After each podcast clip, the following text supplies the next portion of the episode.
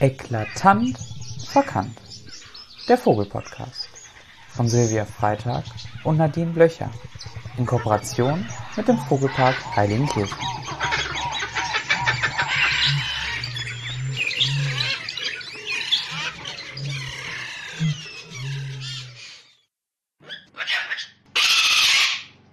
Liebe ZuhörerInnen und FreundInnen des Vogelparks Heiligenkirchen. Wir freuen uns, euch heute zur vierten Folge unseres Vogelpodcasts Eklatant verkannt begrüßen zu dürfen. Wir, das sind wieder die Linguistin und Psychologiestudentin Nadine Blöcher und die Biologin Silvia Freitag. Heute verraten wir euch im letzten Teil des Faun-Podcasts, was der Faunmann von Welt noch alles anstellt, um seine Angebetete von sich zu überzeugen. Im ersten Teil habt ihr ja erfahren, warum dem berühmten Naturforscher Darwin beim Anblick einer Faunfeder schlecht wurde was der V über die letzten Jahrhunderte für eine beeindruckende Karriere in der Menschenwelt hingelegt hat, wie sein Designerkostüm aussieht und wie er es schafft, sich auch bei Schatten noch ins beste Licht zu setzen. Ihr habt gehört, dass sich bei der Balz in der Arena vieles um Schwingungen dreht und der Faunhand quasi versucht, die angebetete Henne mit seinen schwebenden Augenflecken zu hypnotisieren.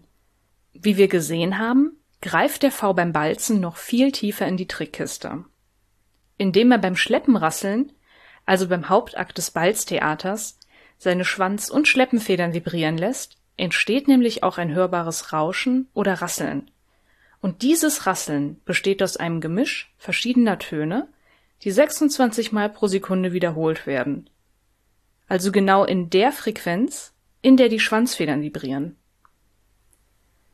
Und genau da waren wir bei der letzten Folge stehen geblieben. Wir wollten klären, wozu dieser Krach, wie Darwin es nannte, dienen soll. Richtig. Damit lässt der V nämlich den Kopf seiner Auserwählten vibrieren und das quasi aus der Ferne. Wegen des pompösen Schweifs übersieht man beim V oft andere Dinge, die man sonst wohl sofort wahrnehmen würde. So entgeht einem auch ziemlich leicht das Federkrönchen, das sowohl Männchen als auch Weibchen auf dem Kopf tragen. Du meinst wahrscheinlich die steifen Federn auf dem Kopf, die oben so eine buschige Federfahne haben. Die, die ein bisschen den Eindruck vermitteln, als wären Pfauen aus Asterix-Filmen entsprungene Legionäre mit federgeschmückten Helmen oder als würden sie kleine Antennen tragen? Genau die. Die spielen eine ziemlich wichtige Rolle, wie Physiker entdeckt haben. Sie haben Pfauenfederkronen auf einen mechanischen Schüttler gesetzt und sie bei verschiedenen Schüttelfrequenzen getestet. Wenn Sie die Feder 26 Mal pro Sekunde geschüttelt haben, dann schwangen sie eifrig mit. Damit hat man also herausgefunden, dass diese kurzen Kronenfedern genau die gleiche Resonanzfrequenz haben wie die viel längeren Schleppenfedern. Wer jetzt nur Bahnhof versteht, sollte noch mal in die letzte Folge reinhören. Dass eine 1,50 Meter lange Schleppenfeder dieselben Schwingungseigenschaften hat wie eine 5 Zentimeter lange Krönchenfeder, ist physikalisch betrachtet ziemlich erstaunlich und kann eigentlich kein Zufall sein, dachten sich die Physiker. Also testeten sie gleich noch ein paar andere kurze Federn von anderen Körperstellen des Vs. Die wurden aber alle nicht von dieser Frequenz angeregt. Damit war klar, dass die Pfauenkrone wie eine Art Sensor für die bei der Schleppenrasselbalz entstehenden Geräusche sein muss. Tatsächlich hat man das Ganze auch mit verschiedenen Geräuschen getestet, angeblich sogar mit Songs von den Bee Gees. Aber nur das Schleppenrasseln brachte die Federkrönchen der Damen so richtig zum Schwingen. Außerdem hat man an der Basis jeder Kronenfeder eine sogenannte Fadenfeder gefunden, die wahrscheinlich als Sensor arbeitet. Wird die Kronfeder erschüttert, stößt sie die kleine Fadenfeder an und das erregt dann eine Nervenzelle. Also verstehe ich das richtig. Wenn der Faunhahn mit seiner Schleppe rasselt, bringt er aus der Ferne das Federkrönchen seiner Angebeteten zum Schwingen? Jep, und auch das Schleppenzittern und das Flügelschütteln haben diesen Effekt. Aber wozu das Ganze? Pfauen haben doch Ohren. Warum braucht es dann noch extra Sensoren? Das weiß man noch nicht so genau. Vielleicht ist das so eine Art privater, vor Feinden abhörsicherer Kanal. Es wäre vielleicht sogar möglich, dass auch die Faundamen diesen Kanal benutzen, um untereinander und mit ihren Jungen zu kommunizieren. Denn auch sie können mit ihren kurzen Schwanzdecken eine abgespeckte Variante des Rasselns erzeugen. Dann haben sie ja tatsächlich kleine Antennen. Gewieft. Ich wage es kaum zu sagen, aber das war immer noch nicht alles. Oha, was kommt denn jetzt noch? Es gibt noch einen weiteren magischen Verführungstrick. Man hat nämlich herausgefunden, dass der V beim Schleppen zittern, beim Schleppen rasseln und beim Flügelschütteln auch noch Infraschall erzeugt. Also das, was auch Elefanten und Wale für ihre Kommunikation nutzen. Oder was auch durch Ozeane oder Erdbeben oder auch durch Windräder entsteht. Wir Menschen können Infraschall ja nicht hören. Der hörbare Bereich für uns liegt zwischen 20 Hertz und 20.000 Hertz, wobei 20 Hertz etwa dem tiefsten Ton einer Kirchenorgel und 20.000 Hertz einem extrem schrillen Pfiff entsprechen. Auch wenn wir Infraschall, also alles unter 20 Hertz nicht hören können, manche von uns können ihn aber trotzdem wahrnehmen. Bei einem experimentellen Konzert 2003 in London wurde den Zuschauern, ohne dass sie es wussten, Musik vorgespielt, unter die Infraschallfrequenzen von 17 Hertz gemischt wurden. Anschließend berichteten etwa ein Fünftel der Konzertbesucher, dass sie sich ängstlich und bedrückt gefühlt hätten. Manche sagten sogar, dass es ihnen kalt den Rücken runtergelaufen sei.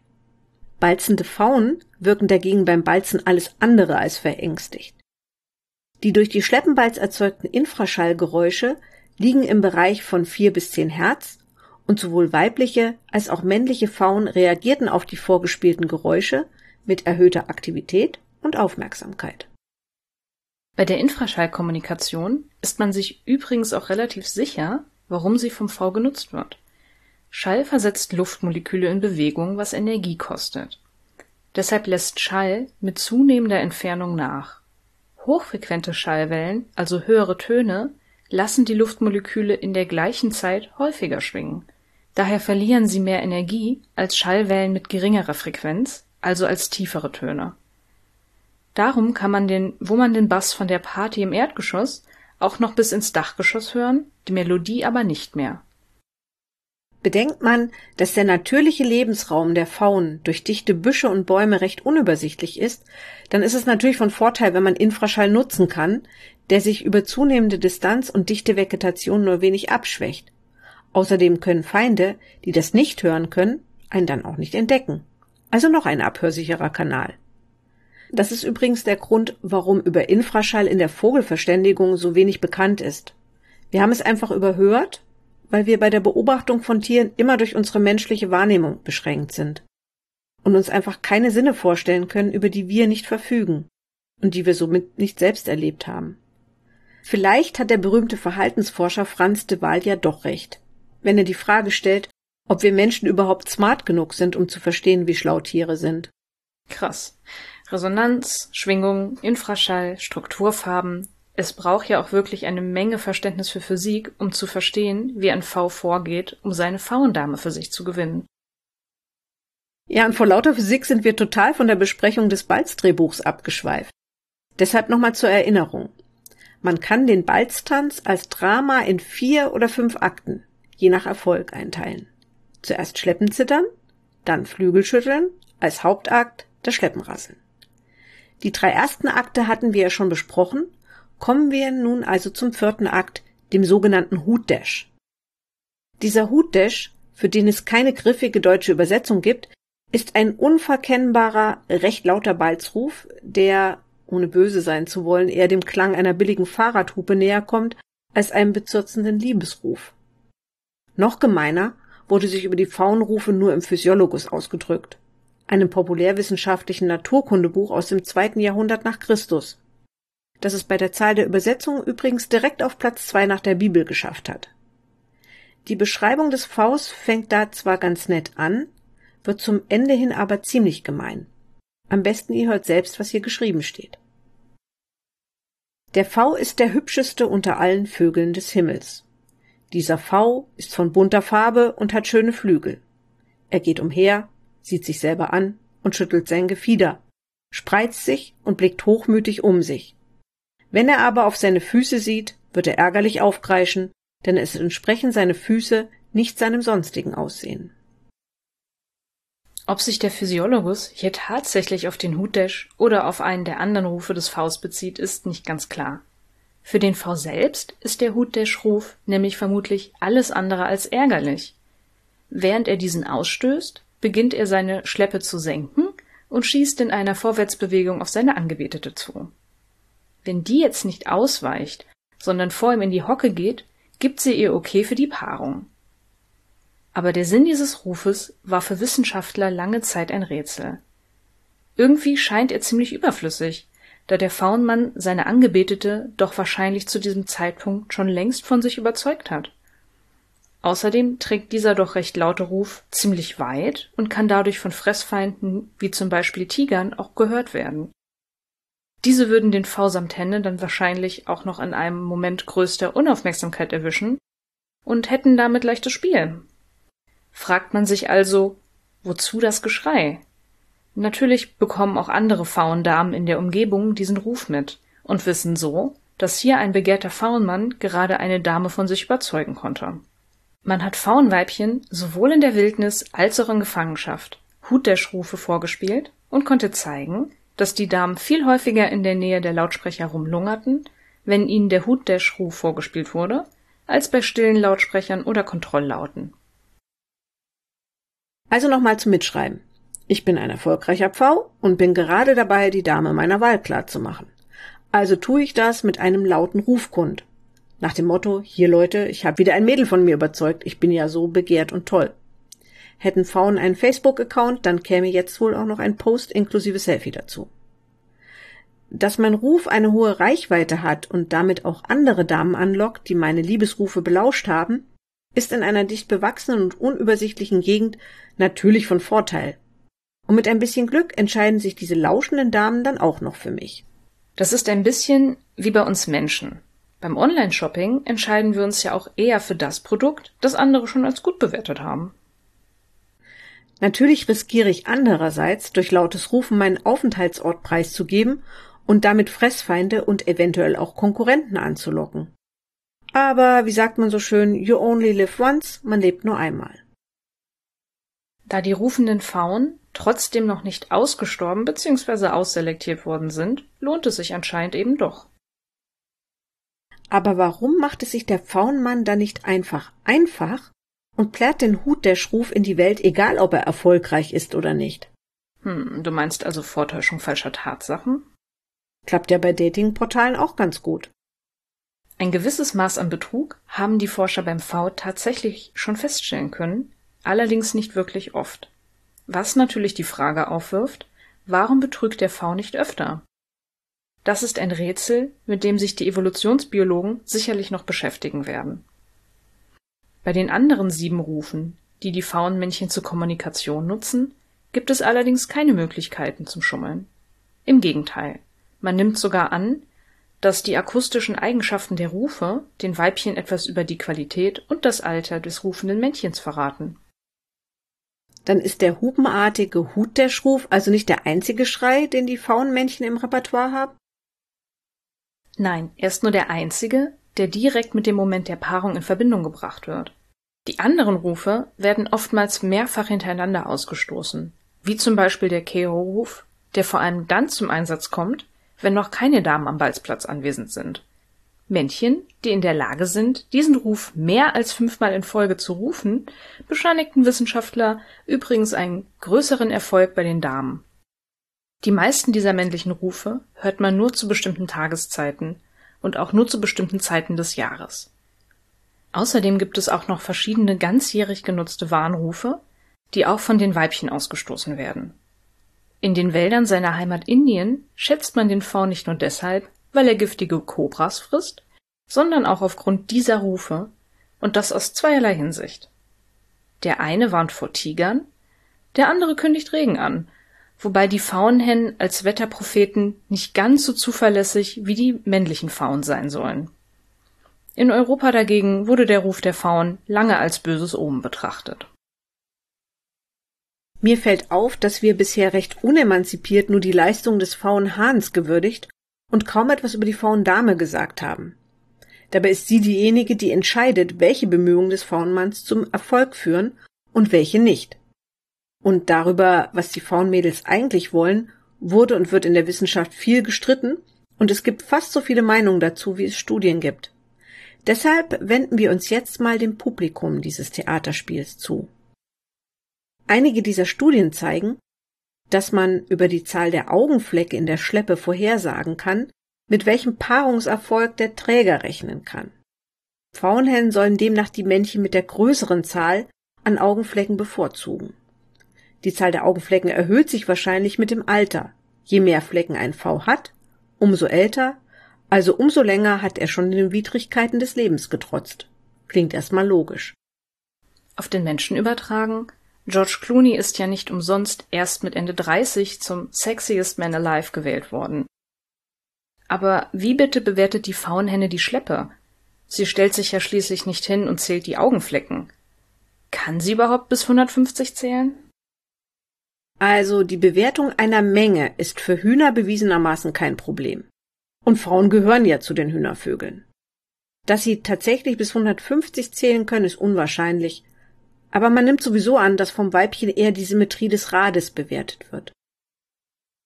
Küken von hübscheren Männchen sollen sogar eine bessere Überlebensrate haben als die von weniger attraktiven Männchen.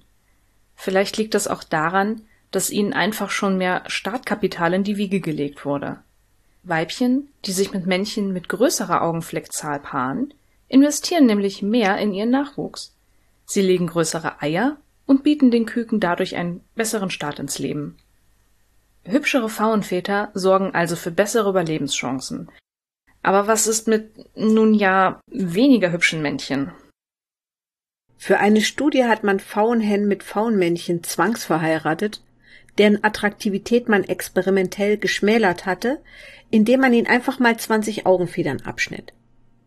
Erstaunlicherweise brachten diese Faunweibchen dann mehr weibliche Küken und weniger männliche Küken zur Welt. Salopp gesagt könnte man das vielleicht so erklären, dass die Weibchen dafür gesorgt haben, dass die Unattraktivität ihres Ehegatten nicht auf ihre Söhne vererbt werden konnte, indem sie eher Töchter hervorbrachten. Wie das genau funktioniert, ist noch unklar. Aber aus der Vogelwelt sind auch noch andere Beispiele bekannt, bei denen Vogelweibchen das Geschlechterverhältnis ihres Geleges als Reaktion auf die Attraktivität ihres Partners verändern können. Interessant wird es, wenn man in der zweiten Hälfte der Brutsaison demselben geschundenen Männchen seine abgeschnittenen Augenfleckfedern wieder anklebt und es erneut mit derselben Dame verpaart. Diese Generation von Küken zeigt dann wieder ein ausgeglichenes Geschlechterverhältnis. Angesichts dieser Studien könnte man meinen, dass sich Attraktivität beim Faunmann bezahlt macht. Aber wie schon erwähnt, zeigen wie oft üblich in der Wissenschaft, viele Studien genau das Gegenteil. So hat zum Beispiel Nature, eine der angesehensten Zeitschriften für Biologen, eine dieser Studien kurz und in der Übersetzung etwas zweideutig auf den Punkt gebracht. Bei Pfauen kommt es nicht immer auf die Größe an. Pfauendamen wählen nicht unbedingt das Männchen mit dem größten Schweif, aber kleine Schwänze sind auf jeden Fall gleich raus. Und japanische Wissenschaftler konnten, obwohl sie tatsächlich sieben Jahre lang Pfauen bei der Paarung zuschauten, kein einziges männliches Merkmal erkennen, das von Pfauendamen bevorzugt wurde. Die Wissenschaftler vermuten, dass die Schleppe vielleicht ursprünglich schon ein wichtiges Signal für die Weibchen war, aber mittlerweile eben doch aus der Mode gekommen ist. Ein besonders witziger Ansatz wurde in einer Studie verfolgt, die tatsächlich mal geprüft hat, was die Pfauenmädels gut finden, indem sie das Ganze aus der Perspektive der Hennen betrachtet haben. Und wie haben Sie das hinbekommen? Sie haben den Faundamen Eitrecker auf den Kopf gesetzt, also Geräte, mit denen man die Pupillenbewegung aufzeichnet und damit ihren Blick genau verfolgen konnte. Dann hat man sie vor einen balzenden V gestellt und aufgezeichnet, wo sie bei ihrem Gegenüber tatsächlich hinschauten. Lass mich raten, natürlich in die Augen. Welche meinst du jetzt? In die echten oder die auf den Federn? Ich tippe auf die auf den Federn. Weder die noch die echten Augen scheinen für die Faunhenne besonders anziehend zu sein. Steht sie direkt vor dem Faunhahn, dann interessiert sie sich eher für den unteren Teil ihres Angebeteten und schaut den signifikant häufiger an. Eine Fußfetischistin? All der Aufwand mit den Federn und dem Ratschlagen und den schwebenden Augen und sie schaut ihm auf die Füße? Na ja, Sie schaut doch auf die unteren Augenflecken und die unteren Fischschwanzfedern. Aber der Physiologus hatte wohl nicht recht. So hässlich scheinen Pfauenfüße doch nicht zu sein. Weniger als fünf Prozent der Zeit widmeten die Damen den oberen Augenfleckfedern. Andererseits kann der Faunhahn froh sein, wenn er überhaupt wahrgenommen wird, da die Dame ihn weniger als ein Drittel der Zeit direkt anschaut. Die anderen zwei Drittel guckt sie nämlich in der Gegend umher. Vermenschlich betrachtet könnte man meinen, die Dame macht entweder einen auf uninteressiert oder ist einfach nur unheimlich schüchtern. Wenn die Weibchen aber tatsächlich die aufwendige Schleppe ignorieren, warum verwenden die Männchen dann die ganze Energie darauf, sie auszubilden und rumzuschleppen? Welch passendes Wortspiel. Mhm. Da gibt es ein paar mögliche Erklärungen. Zum einen scheint der obere Teil des Rades eher auf weitere Entfernung als anziehendes Signal in der dicht bewachsenen Umgebung zu wirken. Das würde also bedeuten, dass verschiedene Teile des Rades zu verschiedenen Zeiten der Balz eine Rolle spielen. Außerdem weiß man noch nicht genau, ob die oberen Teile des Rades, auch wenn die Pupille nicht direkt auf sie gerichtet ist, nicht vielleicht trotzdem wahrgenommen werden. Zu diesem sogenannten peripheren Sehen ist das menschliche Auge ja auch fähig. Darüber hinaus hat man auch herausgefunden, dass dem schleppenrasselnden und flügelschüttelnden V eine höhere Aufmerksamkeit zuteil wird. Und es ist sicher, ohne Schleppe kein Schleppenrasseln und ohne Rasseln keine Paarung. Aber wozu dann diese Farben, die Hypnose und diese Präzision bei der Ausrichtung zur Sonne, wenn nicht, um die Farben und Augenflecken richtig zur Geltung zu bringen? Sagen wir es mal so. Je mehr man über den V weiß, umso mehr neue Fragen scheinen sich aufzutun und umso mehr Uneinigkeit scheint unter den Wissenschaftlern zu herrschen. Da drängt sich auch schon die nächste Frage auf. Warum zur Hölle interessieren sich so viele Wissenschaftler dafür, wann und warum eine Pfauenhenne einen Pfauenhahn cool findet oder nicht? Nachdem Darwin seine Theorie der natürlichen Selektion um den Sonderfall der sexuellen Selektion ergänzt hatte, wurde der V über die Jahre sozusagen zur Ikone dieser sexuellen Selektion. Manche haben ihn auch etwas abwertend als Posterboy der Evolutionsbiologen bezeichnet. Und jede Theorie, selbst die absolut unumstößliche Selektionstheorie, hat hier und da noch ein paar Ungereimtheiten. Man kann zwar die Faunstatue sicher nicht mehr vom Sockel stoßen, aber wenn man auch nur ein ganz kleines bisschen dran wackeln kann, ist einem die Aufmerksamkeit der Wissenschaftswelt sicher. Ein guter Grund für das Buhai um den V. Jetzt ist aber vielleicht nicht allen klar, was das mit der natürlichen und der sexuellen Selektion auf sich hat. Kannst du das nochmal erklären? Also, das ist so. Derjenige, der im Kampf um Nahrung und Lebensraum am besten an die gerade herrschenden Umweltbedingungen angepasst ist, überlebt länger und kann damit mehr Nachwuchs in die Welt setzen. Man spricht dann von höherer Fitness. Wenn die Merkmale, die zur höheren Fitness führen, erblich bedingt sind, dann werden sie auch an den Nachwuchs weitergegeben. Hat sich die Umwelt dann nicht verändert, ist der Nachwuchs natürlich auch fitter. So wächst also der Anteil des fitteren Nachwuchses von Generation zu Generation, da die weniger fitten Eltern ja auch weniger Nachwuchs zeugen. Mal an einem praktischen Beispiel erklärt. Eine Giraffe mit einem längeren Hals als alle anderen kommt an höhere Blätter, findet mehr Nahrung und hat mehr Energie zur Verfügung, um Nachwuchs in die Welt zu setzen. Wahrscheinlich hat sie dadurch mehr Nachwuchs als eine Giraffe mit kurzem Hals. Ist der lange Hals vererbbar, haben auch die Kinder lange Hälse und der Anteil an langhalsigen Giraffen steigt über mehrere Generationen. Genau. Diesen Prozess, den Darwin natürliche Auslese oder Selektion nannte, führt über lange Zeiträume zu einer Veränderung der Arten.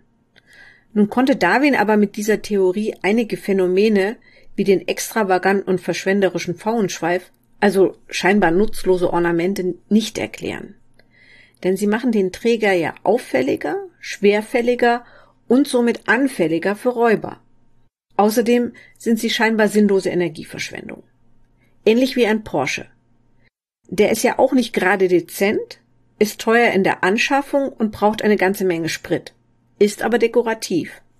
Moment, der kann ja auch geleast sein. Okay, ich geb's zu, das Beispiel hinkt aus verschiedensten Gründen, aber ich wollte damit geschickt zur sexuellen Selektion überleiten. Also da all die übertriebenen Extravaganzen zu einer geringeren Überlebenswahrscheinlichkeit führen sollten, konnten diese Merkmale einfach nicht mit Darwins ursprünglicher Theorie der natürlichen Selektion erklärt werden, was ihm natürlich mächtig Kopfschmerzen bereitete. Ich erinnere mich, das Zitat mit der Übelkeit.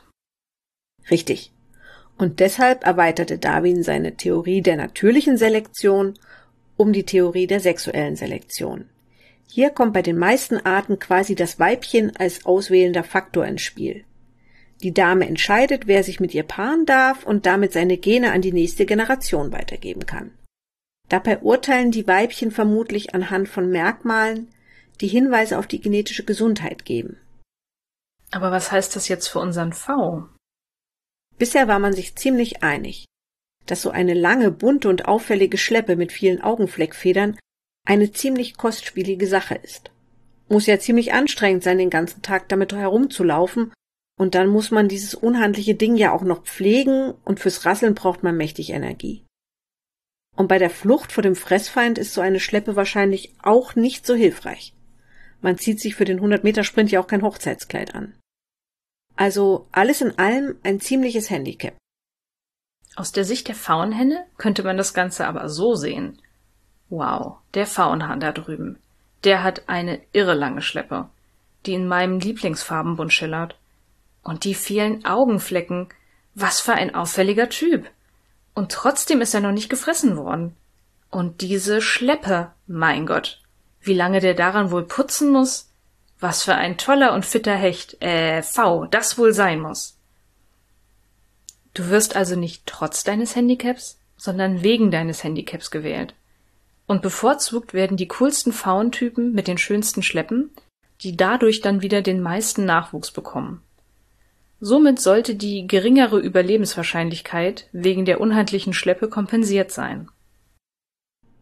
Um beim Porsche-Beispiel zu bleiben, ist es auf der einen Seite dämlich, so viel Geld für ein Statussymbol auszugeben, auf der anderen Seite hat jemand, der sich das leisten kann, vermutlich auch noch genug Geld übrig, um den Nachwuchs gut durchzubringen.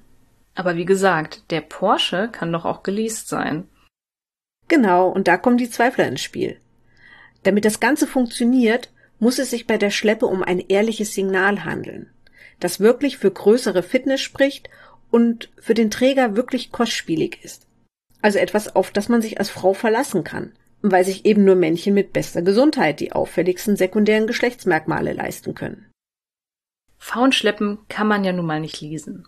Aber vielleicht ist so ein Faunschweif gar nicht so ein großes Handicap, wie man bisher dachte. Wie sehr die Schleppe die Beweglichkeit behindert, wurde gleich mehrmals untersucht. Zum Beispiel hat man den V während des Startvorgangs, also beim Abflug, beobachtet, ihm danach die Schleppenfedern einfach abgeschnitten und das Ganze wiederholt. Und siehe da, die Schleppe verschlechterte die Abflugleistung gar nicht wesentlich. Fieser Versuch. Sind Frauen überhaupt gute Flieger? Sie sind tatsächlich zu ausdauerndem Flug fähig, aber Fliegen macht nur einen verschwindend geringen Anteil der täglichen Faunaktivität aus. Geflogen wird nämlich nur dann, wenn man einem Räuber entkommen will oder wenn man sich auf höher gelegene Schlafplätze zurückziehen möchte. Noch interessantere Ergebnisse wurden in einer wesentlich faunfreundlicheren Studie gefunden, in der man Faunmännchen tatsächlich auf ein Laufband stellte und schaute, wie sehr die Schleppe das Laufen behinderte. Das hat man mit Hilfe der Respirometrie gemacht, die Sauerstoffverbrauch und Kohlendioxidbildung der Tiere gemessen hat um etwas über die Stoffwechselintensität auszusagen. Und warum war diese Studie pfauenfreundlicher? Man hat hier dem V freundlicherweise nicht die Schleppenfedern abgeschnitten, sondern stattdessen darauf gewartet, dass diese während der Mauser nach der Brutsaison von selbst abgeschmissen wurden. Entgegen aller Annahmen hat man dabei herausgefunden, dass die Pfauen während der Brutsaison, also mit voll ausgewachsener Schleppe, weniger Energie beim Laufen verbrauchten als ohne Schleppe. Das war natürlich ziemlich erstaunlich, weil man ja schon davon ausgegangen ist, dass das Zusatzgewicht der Schleppe das Laufen doch irgendwie belasten würde. Und wie erklärt man sich das? Dadurch, dass man die Federn nicht einfach künstlich manipuliert, sprich abgeschnitten, sondern der Natur sozusagen ihren Lauf gelassen hat, hat man ja auch die natürlichen körperlichen Veränderungen des Faunmannes während der Balzsaison mit einbezogen. Und da scheint es durch die in Wallung gekommenen Sexualhormone auch einiges an Muskelzuwachs zu geben, was nach Aussage der Forscher den gefundenen Effekt erklären könnte.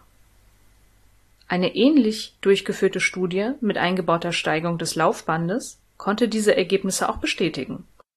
Hier wurde dem V darüber hinaus noch bescheinigt, unter allen getesteten laufenden Vögeln der effizienteste Läufer zu sein, obwohl er der einzige mit Schleppenhandicap war. Okay, die Bewegung wird also durch die Schleppe nicht behindert. Damit ist sie also gar kein echter Nachteil fürs Überleben. Aber das auffällig bunte Gefieder schreit doch förmlich jedem Fressfeind zu, hier bin ich, friss mich, friss mich. Also für Pfauen, die über eine exzellente Farbsicht verfügen, weil sie, wie die meisten Vögel, vier Farbrezeptoren haben, ist das Gefieder natürlich ein prächtiger Hingucker. Für uns Menschen übrigens auch, obwohl wir nur drei Farbrezeptoren haben und daher beim Farbsehen schlechter als der V abschneiden. Für die Säugetiere, die den V auf ihrem Speiseplan stehen haben, also zum Beispiel Leoparden und Tiger, ist das Gegenteil der Fall. Sie verfügen nämlich nur über zwei Farbrezeptoren und sind daher ziemlich schlechte Farbseher, und damit sieht das Gefieder für sie im wahrsten Sinne des Wortes deutlich farbloser aus. Forscher konnten zeigen, dass für die Jäger die Farbkontraste des Faungefieders kaum von der buschigen Hintergrundvegetation zu unterscheiden sind. Also bedeuten die auffälligen Farben auch keinen wirklichen Nachteil fürs Überleben. Damit ist eine besonders schöne Schleppe alles in allem gar keine kostspielige Sache und damit ein unbrauchbares Signal? Also doch genau wie ein geleaster Porsche? Nein, so ist es auch wieder nicht. Schließlich muss man sich so schicke Schmuckfedern ja auch erstmal wachsen lassen und das kostet eine Menge Energie. Für die mehr als 300 Gramm Extrafedern braucht V geschätzte 4200 Kilokalorien. Das ist mehr als der doppelte Tagesbedarf einer 20-jährigen Frau und das macht beim V über die sechs Monate, in denen die Schleppe wächst, immerhin zehn Prozent des Grundumsatzes aus. Außerdem nützt die schönste Schleppe nichts, wenn sie total runtergekommen ist. Man schätzt, dass ein V mit ausgewachsener Schleppe im Vergleich zu einem schleppenlosen Jungtier doppelt so lange für Wartungsarbeiten, also Gefiederpflege, braucht. Die Zeit geht natürlich von der Futtersuche ab. Und wenn ich dann als beliebter Pfauenmann in der Balzarena die ganze Zeit meinen Mann stehen muss, komme ich auch kaum zum Fressen. Da muss man schon ziemlich fit sein, um das durchzustehen. Und dann muss man als V auch noch zusätzlich die Experimente der Wissenschaftler ertragen. Und die haben den V wahrlich ganz schön traktiert. Sie haben ihm die Augenflecken ruiniert, indem sie sie abgeschnitten oder angemalt oder ihnen sogar Gewichte angehängt haben. Manche sind sogar so weit gegangen, ihnen die Schleppe ganz abzuschneiden. Mehr noch, sie haben ihn als Ei von seinen Geschwistern getrennt, ihn auf ein Laufband laufen lassen und ihm beim Balzen verkohlt, indem sie ihn unechte Hennen an die Seite gestellt haben.